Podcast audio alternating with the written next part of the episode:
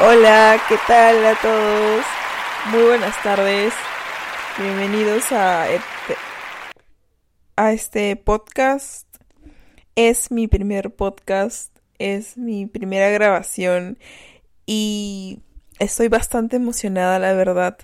Hace muchísimo tiempo que quería hacer esto, pero no me atrevía por miedo, por pensar en el que dirán los demás, pero esta vez dije no. Me voy a a lanzar, voy a tomar riesgos y aquí estoy. Este es el primer episodio del primer capítulo de los muchos que voy a crear, porque como ustedes sabrán, yo uso mucho las redes sociales para comunicar mis pensamientos, mis actividades, mi día a día. Y bueno, en este episodio en específico les quiero hablar sobre un tema bastante fuerte que es sobre las heridas emocionales. Y es este. El título es el siguiente. Las heridas no sanan de la noche a la mañana. Yo aquí en este preciso momento te voy a hablar desde el corazón, obviamente sin dejar de lado la racionalidad, pero de verdad estoy siendo bastante sincera contigo y mi único objetivo va a ser siempre aportarte valor y ayudarte, así que espero te quedes hasta el final y disfrutes mucho del contenido que te voy a presentar a continuación. Escúcheme, todas las personas están peleando su propia batalla. Todos tienen algo que no los deja seguir. Todos quieren que las cosas cambien.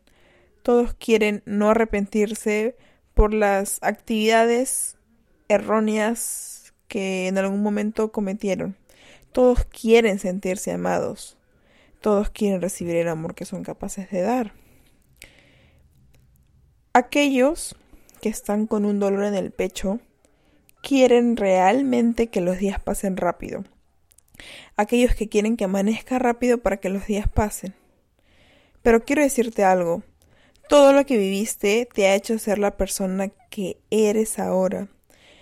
No puedes comparar tu yo de hoy con tu yo del pasado de hace un año, por ejemplo, porque no son la misma persona. Date cuenta, mejoraste un, un 1% o por lo menos mejoraste un porcentaje, aunque no lo reconozcas. Sé que esto es difícil, pero quiero decirte que pese a todo lo que has pasado, no te vuelvas una persona fría ni trates mal a los demás. Ninguno de los que te rodean tienen la culpa de lo que te pasó. Solo decide con quién ser amable para cuidar tu corazón. Yo sé que no eres una mala persona. Sé que no quieres hacerle daño a las personas. Y sé también que te estás esforzando por dar lo mejor de ti en todas las actividades que realizas. Y escúchame, no te culpes, no te martirices, no te critiques ni te menosprecies. Eres, recuerda que eres importante. Eres un ser muy valioso o valiosa. Y también quiero que recuerdes que tienes que amar tu ser por completo, cuidar tu, alma, cuidar tu noble corazón, cuidar tu niño o tu niña interior que aún conservas. En realidad aún todos lo conservamos.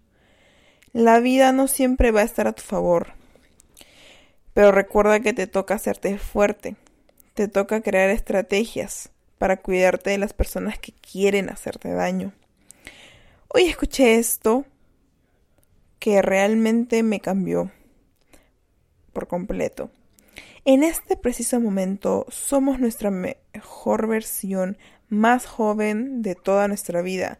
Así que atrévete, deja las vergüenzas, las limitaciones, los miedos y que te valga madres lo que los demás piensen de ti. Aquí lo único que importa es lo que tú pienses de ti.